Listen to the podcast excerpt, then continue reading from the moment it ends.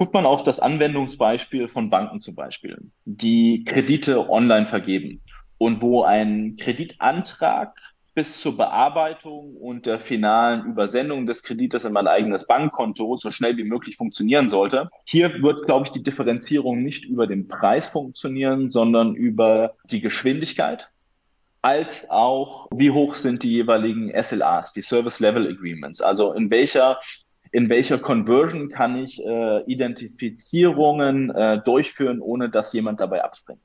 Weil es hier sehr, sehr, sehr nah ist am geschäftlichen Erfolg von einer Unternehmung, die einen Vertrag anbietet, wo es der Identifizierung bedarf. Und wenn das nicht funktioniert, ist der Kunde vielleicht weg und geht zu jemand anderem.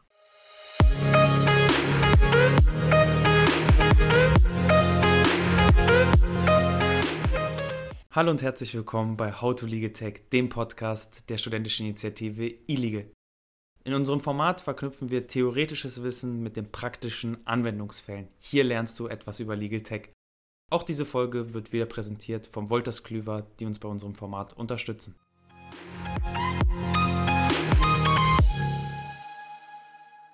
Hallo und herzlich willkommen bei How to Legal Tech, dem Podcast der Initiative iLegal.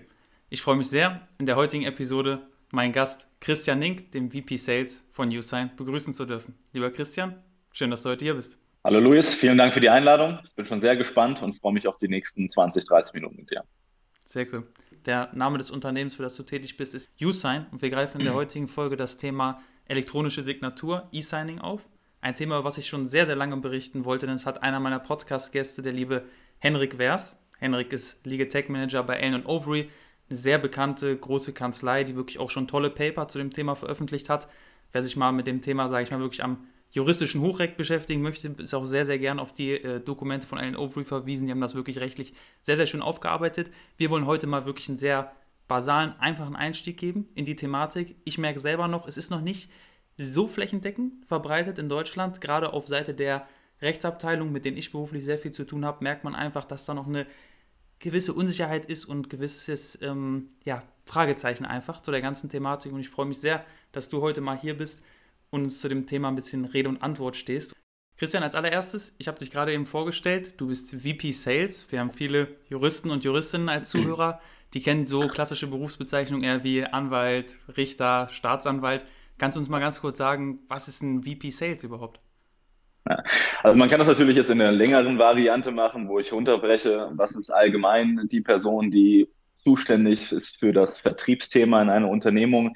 Ich kann das runterbrechen auf, äh, auf meine Industrie, also auf andere Software-as-a-Service-Firmen und dann noch weiter auf meinem spezifischen Fall, weil hier die Berufsbezeichnung nicht das abdeckt, was ich eigentlich mache. Daher versuche ich vom sehr, sehr holistischen weiter runterzubrechen zu dem, was ich jetzt eigentlich gerade mache. Im ganz Allgemeinen, für was ist der VP of Sales zuständig in meinem Unternehmen, ist ganz klassisch und wie das der Name sagt, für das Thema Vertrieb, was bedeutet, er, er, oder sie trägt die Umsatzverantwortung in einem Unternehmen und ist in diesem Zusammenhang äh, das Sprachrohr des Marktes beziehungsweise der aktuellen Kunden und in und natürlich der potenziellen Kunden. Gleichzeitig ist der VP of Sales in vielen Fällen auch Teil des äh, entweder Vorstands oder des erweiterten Vorstands und in dem Zusammenhang auch dafür verantwortlich, natürlich in Abstimmung mit, den, mit dem Rest des Vorstands, für strategische Themen wie in welche Geografien wollen wir expandieren, welche neue Produkte sollen an den Markt oder in die Bestandskunden hineinverkauft werden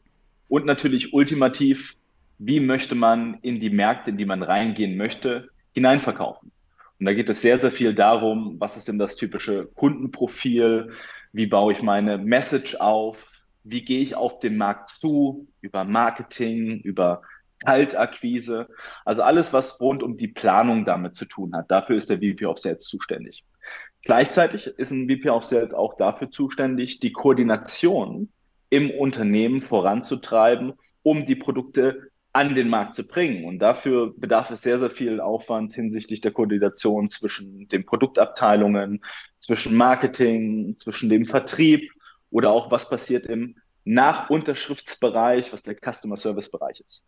Wenn ich jetzt mal einen Schritt weitergehe und schaue mir an, was bedeutet der äh, VP of Sales im, äh, im SaaS-Bereich, also Software as a Service in, in meiner Industrie, äh, Firmen, die selber Software als äh, Subscription, als Meet-Service verkaufen, Hier ist es ein wenig, wenig anders, als wie man das im, im klassischen, äh, klassischen Vertrieb kennt.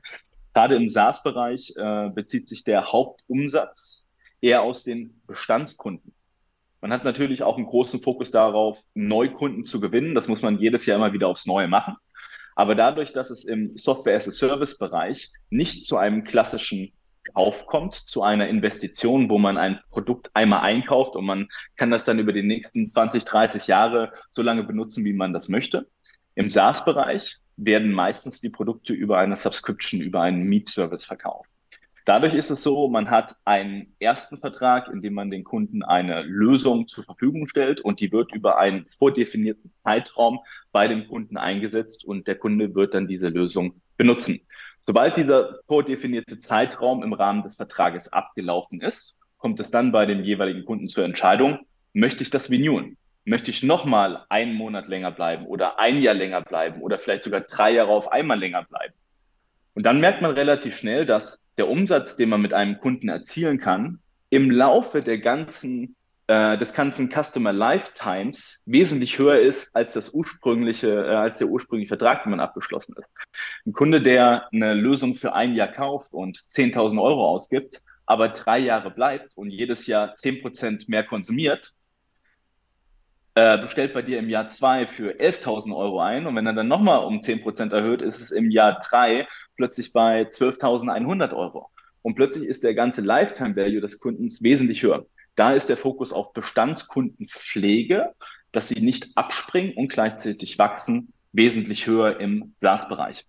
Wenn man jetzt noch einen Schritt weiter geht und die VP of, VP of Sales Stelle auf mich überträgt, ich bin bei User nicht nur zuständig für das reine Vertriebsthema, sondern für den ganzen Einkaufsprozess unserer potenziellen Kunden und existierenden Kunden. Das heißt, ich verantworte bei uns neben dem klassischen Vertrieb auch das B2B-Marketing-Team. Unsere Lösung ist sowohl nutzbar für Privatpersonen als auch für Geschäftskunden. Das heißt, meine äh, Abteilungen decken das Marketing für Geschäftskunden ab. Dann alle Themen rund um, wie akquiriere ich potenzielle Neukunden, der klassische Vertrieb, aber auch, was passiert im After Sales. Das ist bei uns Bestandskundenmanagement über Customer Services, Customer Success, aber auch der technische Support. Sehr spannend. Vielen, vielen lieben Dank, Christian, dass du uns erstmal so einen kleinen Einblick gegeben hast, überhaupt in deine Rolle, was du so machst. Und ich würde sagen, wir steigen einfach mal in die Thematik in ganz klassischer Jura-Manier ein und du kannst uns vielleicht einmal sagen, was ist der grobe rechtliche Rahmen bei diesem ganzen Thema elektronische Signatur? Ja, also das Schöne ist, wenn man sich mit dem Thema elektronische Signaturen auseinandersetzt, muss man das nicht nur aus der deutschen Perspektive machen, sondern das können wir gleich auf europäischer Ebene abdecken.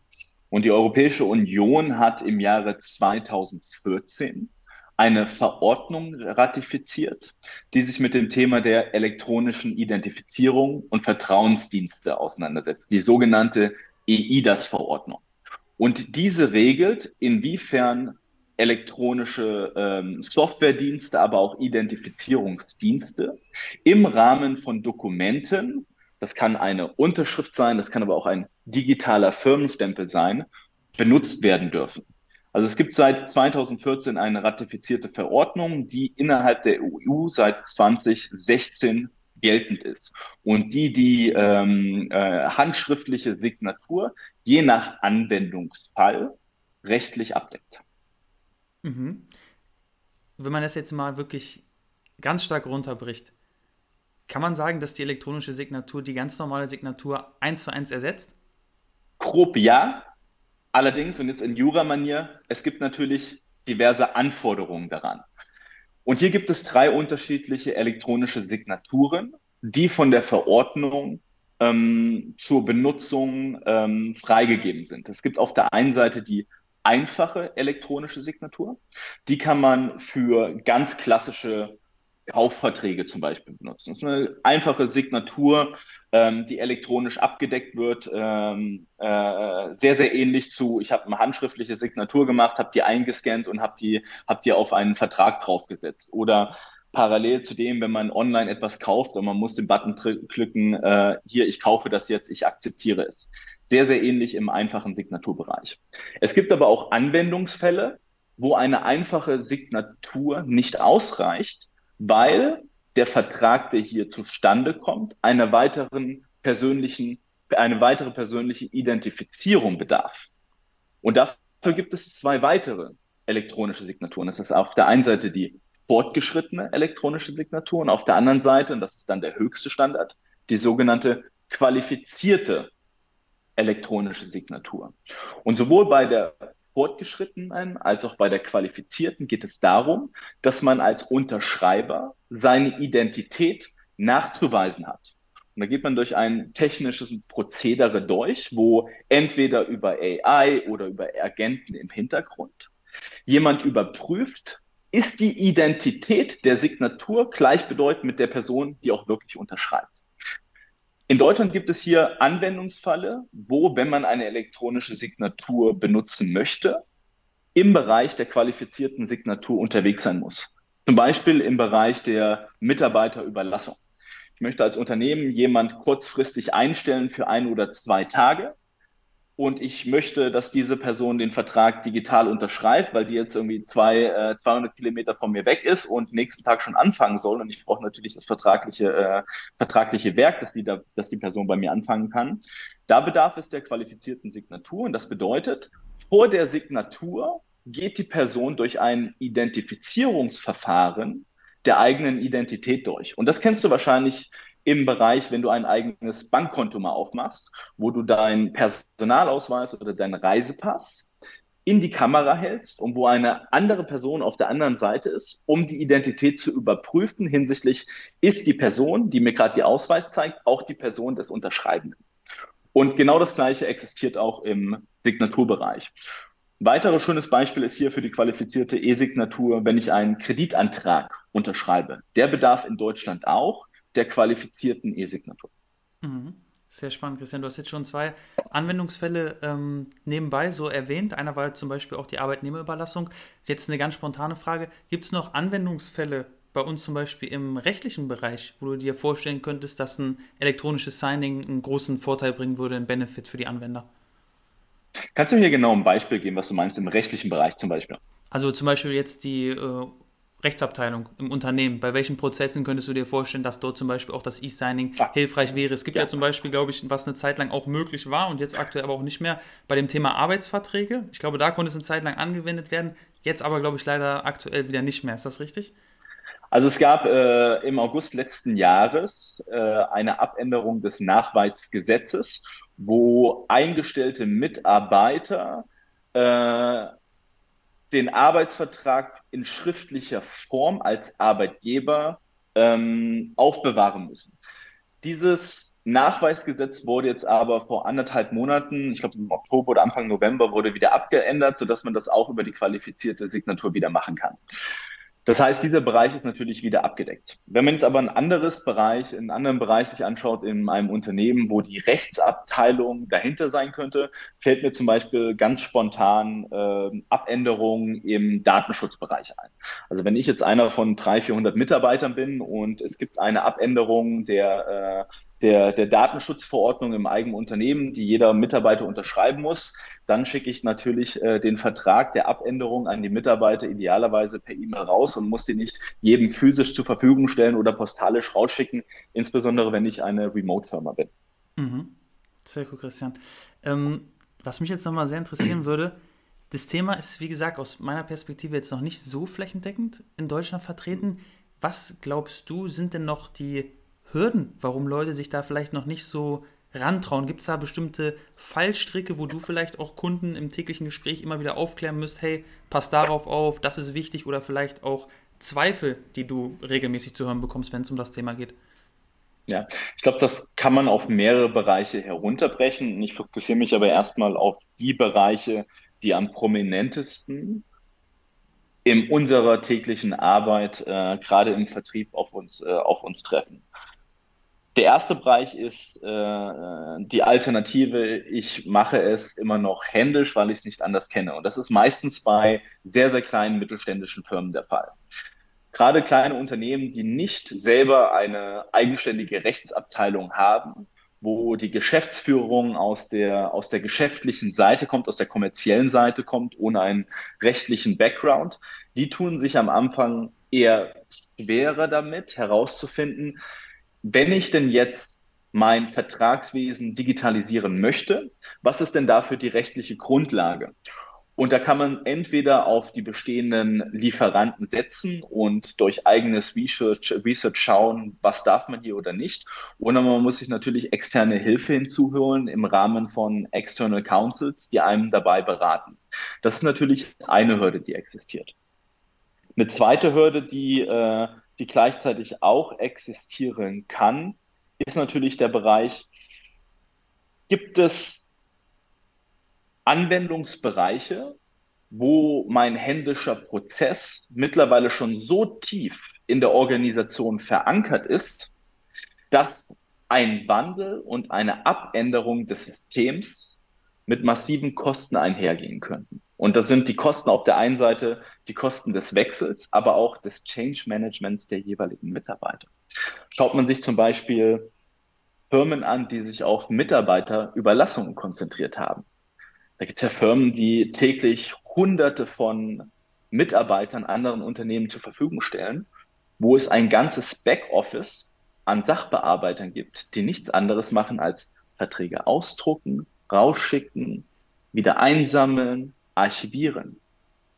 Und diese Prozesse digital durch den analogen Prozess ersetzen zu können, bedeutet natürlich nicht nur eine Effizienzsteigerung, aber es bedeutet auch, was mache ich dann mit den jeweiligen neuen Mitarbeitern? Und das ist eine Thematik, mit denen sich viele gerade auseinandersetzen, wie man das Thema richtig handhaben kann, um nicht nur rein unternehmerisch zu denken, sondern auch, was bedeutet das für meine bestehende Mitarbeiterstruktur. Mhm. Sehr, sehr cool, Christian. Ich finde es sehr schön. Wir haben jetzt einmal auch ein bisschen die Anwendungsfälle, Benefits besprochen. Jetzt sind wir nochmal auf die andere Seite der Medaille auch eingegangen, haben uns so ein bisschen darauf konzentriert, okay, was hält Unternehmen vielleicht aktuell noch so ein bisschen davon ab, das umzusetzen, auch nochmal auf diese Seite geschaut. Ganz zum Schluss würde ich von dir gerne mal eine Perspektive mir einholen zum aktuellen Markt. Ich habe da gerade erst vor zwei Tagen einen ganz tollen Kommentar gelesen von einer befreundeten Rechtsanwältin von mir, der lieben äh, Stefanie, die sitzt bei in der Rechtsabteilung bei MyFlexbox und die hatte so einen ganz langen Kommentar geschrieben, war eine Diskussion auch über die digitale Signatur und da hatten sich ein paar Kollegen und Kolleginnen darüber moniert, dass es noch nicht so viele Anbieter am Markt gibt und dass die Preise wohl sehr ja, horrende, ist jetzt, glaube ich, schon ein bisschen ein krasses Wort, aber die Preise sind sehr, sehr hoch, wurde da moniert für das Ganze. Und es wurde auch so halt erwähnt, dass die Konkurrenz noch nicht so da ist im Markt und dass es vielleicht auch daran liegt, dass es noch nicht so viele Anbieter gibt, dass deswegen vielleicht auch ein sehr, sehr hoher Preis angesetzt wird. Kannst du uns mal eine Perspektive als absoluter Experte natürlich aus dem Markt geben? Was meinst du zu dem äh, Preisthema erstmal und wie siehst du überhaupt die Anbieterlandschaft in eurem Markt? Also zuallererst muss man sich erstmal anschauen, was ist denn die Opportunität zur digitalen Signatur. Und die Opportunitätskosten sind, ich mache das weiter analog. Das heißt, ich habe einen Arbeitsaufwand, wo ich ein Dokument am Computer ausdrucke, dem Unterschreibenden zur Verfügung stelle. Und wenn es zwei Parteien sind, die nicht physisch am gleichen Ort sich befinden, geht man hier durch einen postalischen Weg, wo das Dokument zum jeweiligen anderen Unterschreibenden hinzusenden hat. Man wartet dann vielleicht ein paar Tage, teilweise Wochen, bis es zurückkommt und muss es dann wieder auspacken, archivieren, vielleicht sogar einscannen. Schaut man sich hier den ganzen Arbeitsprozess und die Kosten des Arbeitsprozesses plus die klassischen postalischen Kosten dazu an, sind wir im Bereich von drei bis fünf Euro pro Dokument. Die einfache Signatur kostet ein Minimum davon, ja, einen ganz, ganz kleinen Anteil. Wir sind hier im Cent-Bereich. Das heißt, Schaut man sich nur die reinen Opportunitätskosten an, wenn man es macht wie bisher, kann man natürlich die Kosten gar nicht miteinander vergleichen. Jetzt stimme ich aber deiner bekannten äh, Anwältin zu, dass es im Laufe der Zeit so sein wird, dass sich diese Kosten dennoch im Laufe der Zeit verringern werden, weil die Opportunitätskosten des analogen, Wehr, äh, analogen Wehr, äh, Weges natürlich komplett wegfallen werden. Das heißt, jeder wird sich digital damit auseinandersetzen.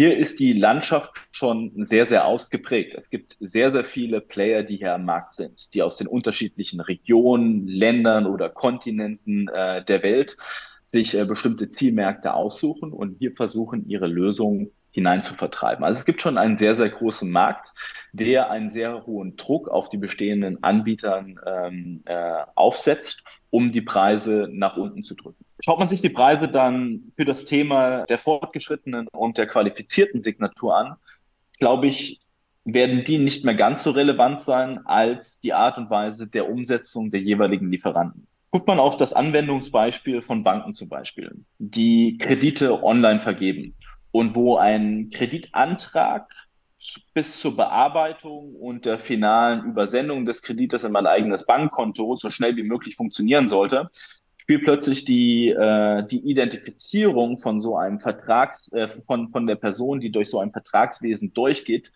eine sehr, sehr große Rolle, insbesondere wie schnell das funktioniert. Und hier sind wir noch nicht so weit, dass die Anbieter in einem Bereich unterwegs sind, wo extrem viele ähm, Produkte anbieten, die von der Lösung her das extrem schnell machen können. Da gibt es ganz, ganz wenige nur davon. Davon Usan ist zum Beispiel einer dieser Anbieter. Hier wird, glaube ich, die Differenzierung nicht über den Preis funktionieren, sondern über die Geschwindigkeit, als auch, wie hoch sind die jeweiligen SLAs, die Service Level Agreements. Also in welcher in welcher Conversion kann ich äh, Identifizierungen äh, durchführen, ohne dass jemand dabei abspringt. Weil es hier sehr, sehr, sehr nah ist am, äh, am geschäftlichen Erfolg von einer Unternehmung, die einen Vertrag anbietet, wo es der Identifizierung bedarf. Und wenn das nicht funktioniert, ist der Kunde vielleicht weg und geht zu jemand anderem. Sehr spannend. Lieber Christian, ich finde, wir haben das Thema jetzt ganz schön gut einmal von vorne bis hinten ähm, durchexerziert. Als allerletztes, um die Folge zu schließen, würde ich dir ganz gerne nochmal die Möglichkeit geben, kannst du uns vielleicht mal einen kleinen Pitch präsentieren? Wie unterscheidet sich denn eure Anwendung von anderen am Markt? Mhm. Also der erste Punkt bei Usern ist, wir fokussieren uns auf ein Kundenprofil, was dem deutschen Mittelstand sehr, sehr ähnlich ist. Wir fokussieren uns also auf Unternehmen, die selber nicht besonders groß sind, sondern eher im kleineren Mitarbeiterbereich unterwegs sind. Das sind bei uns maximal ein paar tausend, tausend Mitarbeiter, auf die wir uns hier fokussieren. Insbesondere auf Firmen, die selber keine ausgeprägte IT-Landschaft als auch kein ausgeprägtes Rechtswesen hat und deswegen auf Anbieter setzen müssen, die auf der einen Seite die Recht, das rechtliche Know-how mitbringen, denen genau die Lösung anbieten zu können, die sie brauchen, ohne viel durch eine Evaluation mit External Councils durchgehen zu müssen. Aber auf der anderen Seite auch eine relativ schlanke IT vorweisen, indem man Use-Sign sehr, sehr einfach integrieren kann. Das ist eine unserer ersten ähm, Unique Selling Points, unserer, unserer Mehrwerte. Die Integration von Use-Sign in bestehende Systeme bedarf keiner großen äh, äh, Entwicklungsarbeit und keinem großen Entwicklungs-Know-how. Gleichzeitig versuchen wir, der Anbieter am Markt zu sein, der mit Abstand die beste UI hat, das beste User Interface. Wir verstehen uns selber als das Apple der elektronischen Signaturen. Und wenn man einmal User benutzt hat, merkt man sehr, sehr schnell, man äh, ist dazu in der Lage, ein Dokument zu unterschreiben, ohne dass man das Portal vor benutzt hat, innerhalb von eins bis zwei Minuten und geht sehr, sehr intuitiv durch diesen Prozesse durch. Der dritte Punkt, der besonders wichtig bei uns ist, ist der Preis. Wir versuchen sehr, sehr kompetitiv zu sein und gerade Mittelstandskunden da abzuholen, wo sie sind, nämlich meistens auf ihrer Reise hin zur Digitalisierung des, äh, des Rechtswesens, des Dokumentenmanagements. Und hier versuchen wir durch ein ähm, sehr kompetitives ähm, Preissegment äh, äh, einen erhöhten Mehrwert gegenüber unseren Kunden geben zu können. Stark. Lieber Christian, ich bedanke mich recht, recht herzlich für deine Zeit. Hat mir sehr viel Spaß gemacht, dass wir heute das Thema des E-Signing, der elektronischen Signatur, endlich mal aufgreifen konnten. Freue mich schon sehr auf die ganzen Rückmeldungen zu dieser Folge, die sicherlich kommen werden. Wünsche dir erstmal noch einen sehr, sehr schönen Abend und freue mich auf unseren nächsten Austausch. Bis dahin. Danke dir auch, lieber Luis.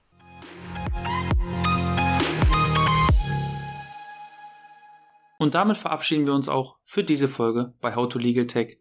Wie immer freuen wir uns über Anregungen, Lob und Kritik. Schreibt uns gerne über Social Media und lasst eine Bewertung in eurer Podcast-App da. Bis zum nächsten Mal bei How to Legal Tech.